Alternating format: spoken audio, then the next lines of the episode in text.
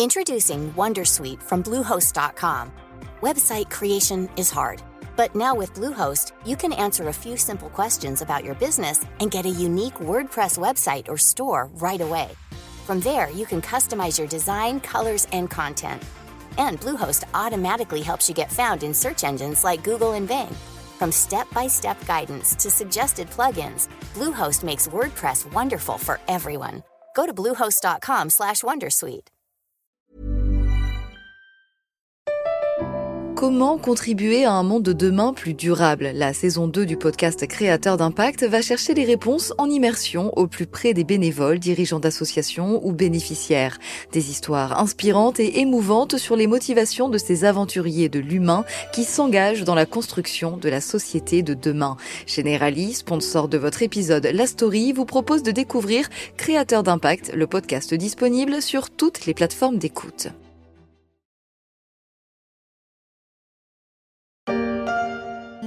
Cette semaine, la story des échos s'offre une pause lecture, cinq épisodes qui sortent de l'ordinaire, cinq rencontres avec des auteurs de polar pour aborder leur univers, mais aussi l'actualité, autrement. Au pied du Mont Blanc, dans une sapinière, un jour de printemps. Les montagnes ruisselaient de neige, le soleil grignotait ce que l'hiver avait déposé au cours des mois précédents. Une épaisse chape de flocons qui pour certains s'était transformé en glace pure et bleutée. Les saisons passent, le paysage change, les montagnes demeurent, invincibles. Une banale route en cul-de-sac. Elle monte vers le départ des sentiers de randonnée, un grand parking où, l'été, des milliers de voitures s'agglutinent. En cette saison, peu de monde. Ce n'est plus la période des sports d'hiver, pas encore celle des treks. Ainsi démarrent Les Amants du Mont Blanc, un polar angoissant sur un quadruple meurtre, une tuerie froide et brutale, une tuerie sans mobile, sans témoin, ou presque. Tout juste sait-on que l'assassin était à moto. Ça vous rappelle quelque chose? Ce n'est pas complètement fortuit. Son auteur, Christophe Ferré, s'est inspiré librement de la tuerie de Chevaline, perpétrée il y a dix ans et toujours irrésolue. L'histoire se déroule non loin de là, dans une vallée du Mont Blanc traumatisée par le meurtre de deux couples de promeneurs sur un petit parking près d'un sentier de randonnée, quand la sauvagerie rencontre la beauté des paysages. Le long de la route, à mi-chemin, un bas-côté gravillonné, où peuvent stationner trois ou quatre voitures. Pas davantage. Ici, même si ça n'est indiqué sur aucune carte, on l'appelle le parking du Châtelard, car il se trouve non loin d'une chapelle en mélèze portant ce nom un véhicule était garé. Une Toyota grise. Personne n'a vu venir la tragédie qui allait éclater en un temps record. La tragédie. Comment imaginer l'inimaginable? Je suis Pierrick Fay, vous écoutez La Story, le podcast des échos. Aujourd'hui, je reçois Christophe Ferré, auteur des Amants du Mont Blanc, édité par l'Archipel. N'oubliez pas votre cache-colle, car on va grelotter, et pas seulement à cause du froid. Bonjour Christophe Ferré. Bonjour. Vous êtes auteur de romans policiers, Grand Prix de la Nouvelle de l'Académie française. Après La petite fille du phare en Bretagne, vous prenez la direction de la montagne, les Alpes, pour votre nouvelle enquête, Les Amants du Mont Blanc. Quatre morts, aucun mobile, la gendarmerie est sur les dents. Trois ans plus tard, le mystère reste entier. La montagne, des meurtres gratuits. On pense tout de suite à la tuerie de Chevaline il y a déjà dix ans. Il y a dix ans, pas très loin du, du Mont Blanc, en Haute-Savoie, près d'Annecy, une famille de Britanniques et un cycliste ont été tués par apparemment un mystérieux motard et personne euh, ne sait qui a été visé. Est-ce que c'est la famille britannique ou est-ce que c'est le cycliste? On ne sait pas non plus pourquoi il a fait ça et on ne l'a jamais retrouvé. Quatre morts, seulement deux petites rescapées depuis dix ans. Le mystère perdure autour de la tuerie de Chevaline. Le 5 septembre 2012, William Brett Martin, un Britannique en vacances dans cette région, donne l'alerte. Il vient de découvrir trois corps dans un véhicule, une BMW garée sur un parking d'une route forestière. Vous n'avez pas été tenté de raconter euh, l'histoire de, Chevaline, d'imaginer une fin à, à ce sinistre fait divers? C'est une chose euh, à laquelle j'ai pensé effectivement, mais ça suppose euh, qu'on connaisse le dossier d'instruction en détail pour ne pas se tromper. Or, je ne le connais pas et j'ai préféré imaginer une fiction euh, librement inspirée de cette euh, horrible tuerie. le meurtre de ces deux couples est inscrit aussi dans un contexte particulier dans votre roman, quelques jours avant un confinement dû à l'émergence d'un virus assassin. Alors c'est pas le Covid. Pourquoi avoir choisi de mêler ce meurtre à un tel événement? Vous avez raison de préciser qu'il ne s'agit pas du Covid. Certaines, certains lecteurs n'ont pas compris. C'est une pandémie euh, imaginaire, mais qui a, on va dire, quelques points communs avec l'épidémie que nous avons euh, connue. Alors pourquoi est-ce que je parle d'une pandémie? Parce que le thème me semble intéressant et que ce livre, je l'ai écrit au moment où euh, l'épidémie du, Covid euh, existait. Donc je me suis inspiré d'un certain nombre de choses, même si on peut, encore une fois, on ne peut pas faire une parenté entre les deux pandémies. on, peut être surpris d'ailleurs qu'il n'y ait pas eu plus de livres autour de, de, ce thème justement d'une pandémie qui cloître beaucoup de gens à la maison. Oui, alors il y en a quand même eu quelques-uns, mais euh, je pense que beaucoup de gens préfèrent passer à autre chose et euh, imaginer des histoires qui n'ont rien à voir avec euh, ce qu'ils ont vécu. Mais je connais plusieurs auteurs quand même qui en ont parlé. Mais savez-vous que la peste au XVe siècle, je l'ai découvert à cette occasion, a été très peu racontée par les auteurs de, de l'époque. On ne sait pas pourquoi. Sans doute parce que les gens voulaient vivre sans y penser. Ce qu'on comprend aussi à, la lecture des Amants du Mont Blanc, c'est qu'un tel crime, dans un coin calme et touristique, euh, Chamonix, euh, dans le livre, est aussi vécu comme un drame, un, traumatisme par la population Oui, euh, il s'est passé la même chose à Chevaline et dans d'autres endroits. La population locale a été complètement traumatisée par un, crime ou des crimes abjects dans un coin où d'habitude il ne se passe rien de grave les crimes ont lieu plutôt dans les grandes villes comme Paris ou Marseille, pas, pas dans la vallée de Chamonix. Donc euh, stupeur, et c'est comme ça dans tous les faits divers, stupeur de, la population locale, pourquoi ça s'est passé ici, qui a tué, euh, qui est le meurtrier, etc. etc. D'autant qu'à partir du moment où ce meurtrier n'est pas arrêté, il peut continuer à sévir. Et c'est ce qui effraie beaucoup de gens y compris parmi les alpinistes, dans ce magnifique massif du Mont Blanc que je décris euh, en détail euh, dans ce livre. Oh c'est ça le Mont Blanc? Mais non, c'est le Mont Rose là. Ah. Puis alors, euh, tu vois là, c'est la dent du Guignol. Ah. Puis alors, la, la coulée du Grand Bronze, c'est derrière là, mais on peut pas la voir. Ah. La chance sont tout petit, hein.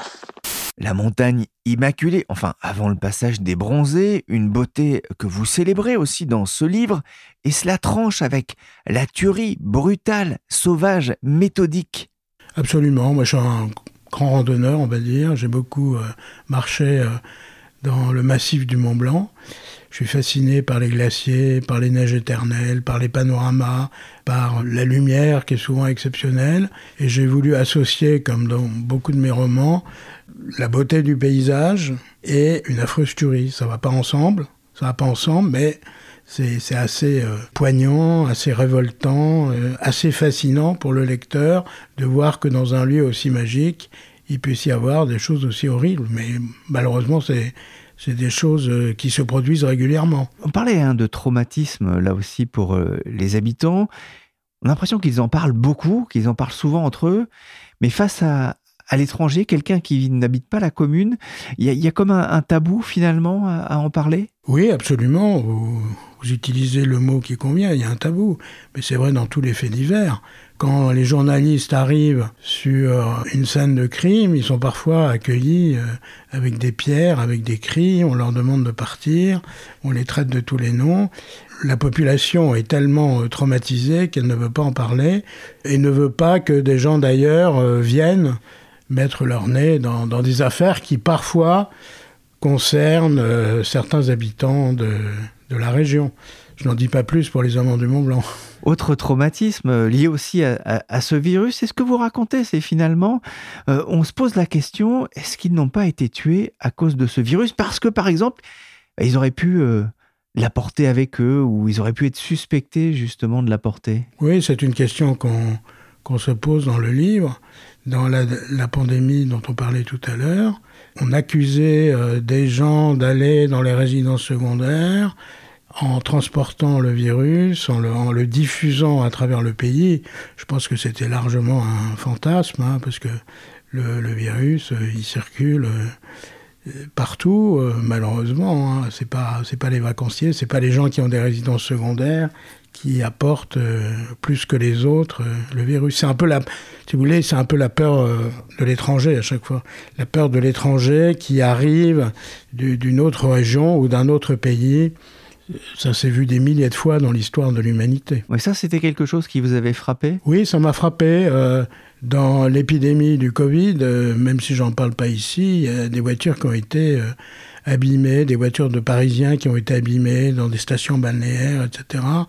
Tout cela est causé par la, par la peur, essentiellement, une peur irrationnelle. Avec la corde dans la cuisine Avec le poignard dans la bibliothèque? Non c'est le colonel Moutarde avec le chandelier la nuit partant de brouillard. Il y a beaucoup de théories euh, autour de la tuerie de Chevaline, euh, beaucoup de théories complotistes y compris. Est-ce que ça a été une source d'inspiration euh, pour construire l'intrigue de ce livre? Alors, il y a toujours des complots dans les, tueries. Quand je dis qu'il y a toujours des complots, il y a toujours quelqu'un qui a organisé cette tuerie euh, pour des raisons euh, qui euh, lui appartiennent et qui parfois est envoyé par quelqu'un d'autre. Ce n'est pas être complotiste que de dire ça. Il suffit de relire la plupart des romans d'Agatha Christie ou de voir les magnifiques films d'Hitchcock. Il y a d'ailleurs un, un, film qui s'appelle Complot de famille. Donc quand il y a quelque chose d'exceptionnel, une tuerie exceptionnelle, il y a souvent quelque chose qui ressemble à un complot derrière pour essayer de comprendre en fait, ce qui peut paraître parfois inexplicable. Oui, Chevaline, c'est totalement inexplicable. Est-ce que est-ce que c'est un tueur à gages qui a tué la famille britannique? C'est une hypothèse. Je ne sais pas si c'est ça. Est-ce que c'est le cycliste qui a été tué euh, par euh, quelqu'un euh, de la région qui lui en veut pour des raisons liées à un certain nombre d'affaires? Là, je parle de Chevaline. On ne sait pas. D'ailleurs, sur Chevalier, il y a une chose très étonnante. En France, on a tendance à dire que c'est la famille britannique qui était visée, sans avoir de preuves d'ailleurs. Quand vous lisez la presse euh, anglaise, que j'ai parcourue de nombreuses fois, elle dit que c'est le cycliste français qui a été visé. Voyez donc à chaque pays, sa propre interprétation de la tuerie. Mais euh, pour Chevaline, on parle beaucoup de, complot. Vous avez lu justement beaucoup, vous avez beaucoup travaillé euh, sur euh, cette tuerie de Chevaline, là aussi, pour construire l'intrigue de votre livre? Vous avez lu beaucoup de choses? J'ai lu beaucoup d'articles de presse. J'ai vu aussi plusieurs documentaires, il ne manque pas. On fête, euh, si on peut dire, cette année les 10 ans de la tuerie de Chevaline. Donc il y a beaucoup de dossiers qui euh, sont sortis, euh, que j'avais parcouru avant, puisque le livre, je l'ai écrit il y a quand même un certain temps, mais qui m'a conforté dans mes idées, dans les amants du Mont Blanc. Implicitement, je propose une explication à la tuerie de Chevaline qui n'a jamais été évoquée par personne et qui, à mon avis, me semble la seule possible vu les, éléments que j'ai à ma disposition. J'aurais pu être euh, enquêteur, voyez-vous. Je pense qu'il y a une seule possibilité pour expliquer la tuerie de Chevaline, et cette possibilité, je l'évoque implicitement, même si c'est un roman, dans Les Amants du Mont Blanc. Alors les gens me disent laquelle? Je dis bah lisez le livre. Je vais pas le dire là au micro. On n'en dira pas plus effectivement. Vous évoquez aussi le, poids, la force des rumeurs de tous ceux qui ont une opinion aussi sur le crime. Oui, quand il y a un crime dans un village ou dans la montagne ou au bord de la mer, loin des grandes villes, on va dire, il y a toutes sortes de rumeurs qui circulent. Pensez à l'affaire euh, Grégory, par exemple. Il y a des tas d'histoires qui sont colportées euh, de maison en maison, de village en village, en désignant telle ou telle personne, qui peut être d'ailleurs euh, totalement innocente. La rumeur occupe une grande place dans mes, dans mes livres. Parce que dans, dans, tous les, dans tous les crimes inexpliqués, ce qu'on appelle les colcaisses, il y a toujours énormément de rumeurs, vraies ou fausses d'ailleurs. Quand je dis vraies ou fausses, c'est-à-dire il certaines qui euh, sont le reflet de la vérité, alors que d'autres sont totalement fantaisistes. Avec toute la difficulté pour les enquêteurs et dans, le cadre de, votre livre pour la journaliste qui enquête, de démêler euh, le, vrai du faux. Oui, alors c'est une journaliste qui enquête en parallèle avec euh, la gendarmerie. La gendarmerie n'a pas trouvé pourquoi il y a eu un carnage au pied du Mont Blanc. Donc cette journaliste qui s'appelle Léa essaye à son tour de découvrir la vérité. Alors par rapport à la gendarmerie, elle a la possibilité de parler à des gens en, toute discrétion, sans que les gens se sentent menacés par une quelconque procédure. Donc, euh, ce qui lui permet d'ouvrir des portes que l'enquête officielle n'arrive pas à ouvrir. Dans votre livre, justement, cette journaliste Léa, elle revient trois ans après sur les lieux du crime. Vous aussi, vous êtes allé sur place à, Chevaline pour vous imprégner de l'atmosphère? Alors, je suis allé à Chevaline et je suis aussi allé à Chamonix qui ne sont pas très éloignés euh, l'un de l'autre. Et ce qui, est, très étrange à Chevaline, il faut que les gens y aillent, c'est une petite route toute, toute simple, qui est maintenant fermée à la circulation, je crois, qui monte euh, dans une forêt euh, vers 1000 mètres d'altitude, s'appelle la, route de la Combe d'Ire.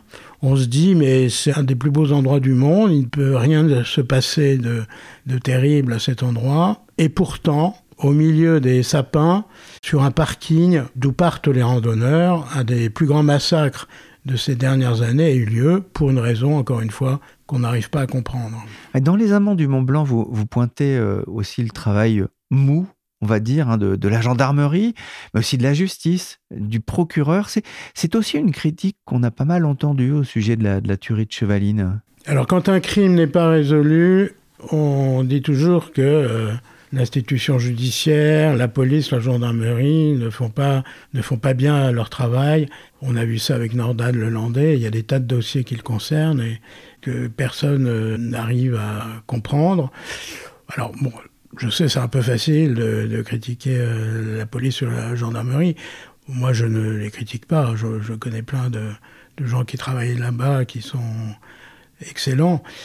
La seule chose, c'est que parfois, les enquêtes officielles suivent une procédure un peu lourde, qui est très encadrée par la loi, et qui ne permet pas de chercher dans des endroits auxquels on n'a pas pensé, alors parfois pour juste des questions de procédure, parfois euh, parce que euh, c'est un, détail de l'enquête euh, qu'ils n'ont pas vu.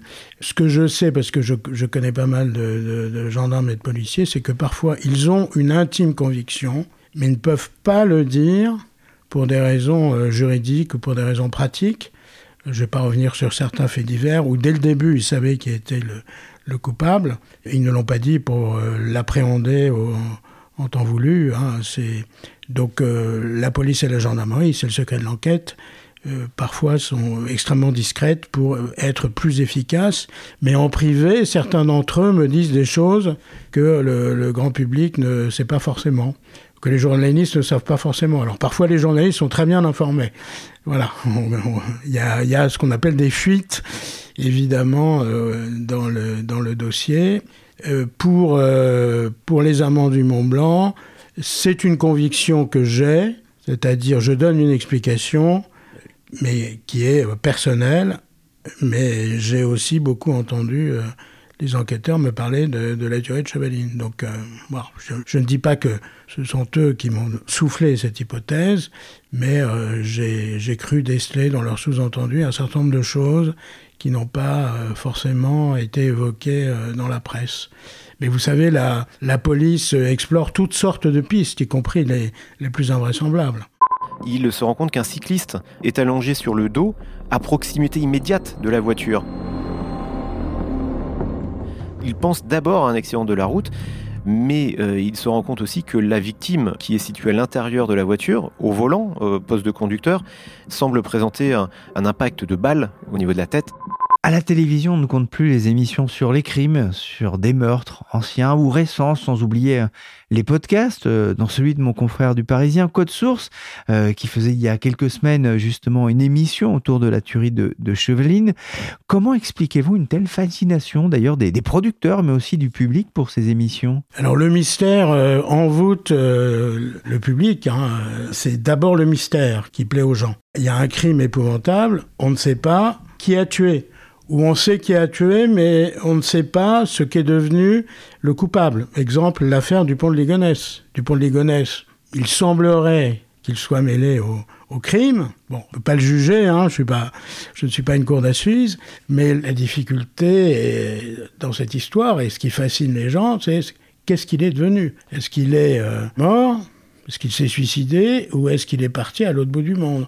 Alors ça, ça fascine les gens, ça fascine le public. C'est normal, c'est le mystère qui fascine, c'est pas tellement le meurtre. Parce que quand quelqu'un tue sa femme, malheureusement ça arrive trop souvent, et qu'on sait tout de suite que c'est lui, ça fascine pas la population. Ça horrifie les gens, mais on en parle, on en parle quelques heures. Ce qui, passionne, euh, ce qui passionne, c'est euh, c'est le mystère encore une fois. Pourquoi il y a eu des morts euh, qui, qui, est le coupable Comment expliquer qu'un massacre pareil ait eu lieu? Bon, encore une fois, l'exemple le plus connu, c'est l'affaire Grégory. Ça fait des décennies qu'on en parle. On ne sait toujours pas qui a tué ce pauvre petit garçon.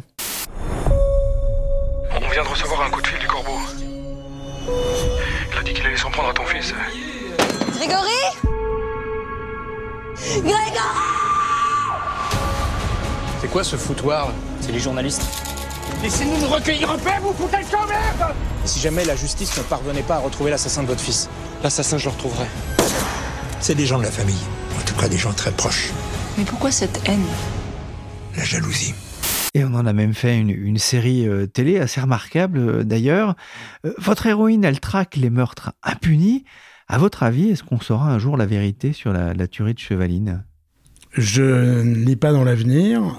Je pense qu'il peut y avoir un coup de théâtre euh, brutal et inattendu. Je ne sais pas. C'est possible. Il y a parfois des crimes qui sont résolus des années plus tard. On ne va pas les citer, hein, mais il y en a qui restent à jamais irrésolus. Il y a une célèbre émission qui porte le nom de Non élucidé, vous la connaissez peut-être. Et il euh, y, a une cellule de la gendarmerie qui s'appelle euh, Ariane, qui euh, essaie de comprendre des crimes ou des disparitions, parfois vieux de 10 ans, et qu'on n'arrive pas à expliquer. Donc je pense que malheureusement, il y a, il y a des crimes horribles qu'on n'arrivera jamais à comprendre, et qui continueront à hanter l'imagination du public. Après la mer et la montagne, vous avez déjà une idée de votre prochain livre? Oui, alors je publie un, nouveau roman chez France Loisirs qui va sortir à la fin du mois de décembre et qui s'appelle La disparue de Belle-Île, inspiré aussi d'un fait divers. En 1978, une pharmacienne a disparu avec sa voiture. Et là, ce qui est extraordinaire, c'est contrairement à d'autres euh, on n'a aucune piste, aucune piste, aucun témoin, aucun suspect. Elle a disparu. Elle n'a pas pu monter sur le bateau parce qu'on l'aurait vu. Elle n'a pas pu tomber dans la mer parce qu'on aurait retrouvé des débris de la voiture. Qu'est-ce qui s'est passé? Pour le savoir, vous lisez La disparue de Belle-Île, publié chez France Loisirs et l'année prochaine chez l'Archipel. Merci Christophe Ferré, auteur des Amants du Mont Blanc, édité par l'Archipel. Vous pouvez retrouver les cinq épisodes de cette série spéciale de fin d'année sur toutes les applications de téléchargement et de streaming. La story s'est terminée pour cette année. Merci de votre fidélité. On se retrouve dès lundi avec un nouvel épisode et une nouvelle saison du podcast des échos. Passez un bon réveillon. Cet épisode a été réalisé par Nicolas Jean, chargé de production et d'édition Michel Varnet. Merci à notre grande lecture Laurence Boisseau.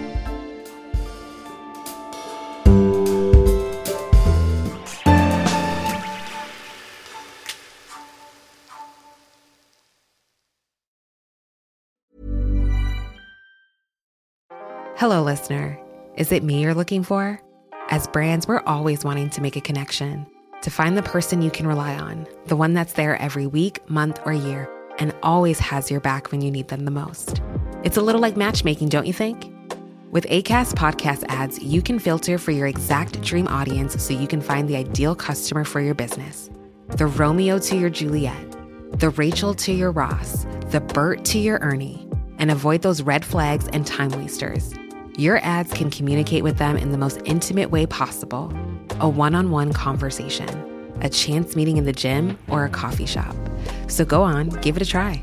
With over hundreds of thousands of listens a month, your person is probably here. Get closer to your audience. Make podcast ads with ACAST. Head to go.acast.com to get started.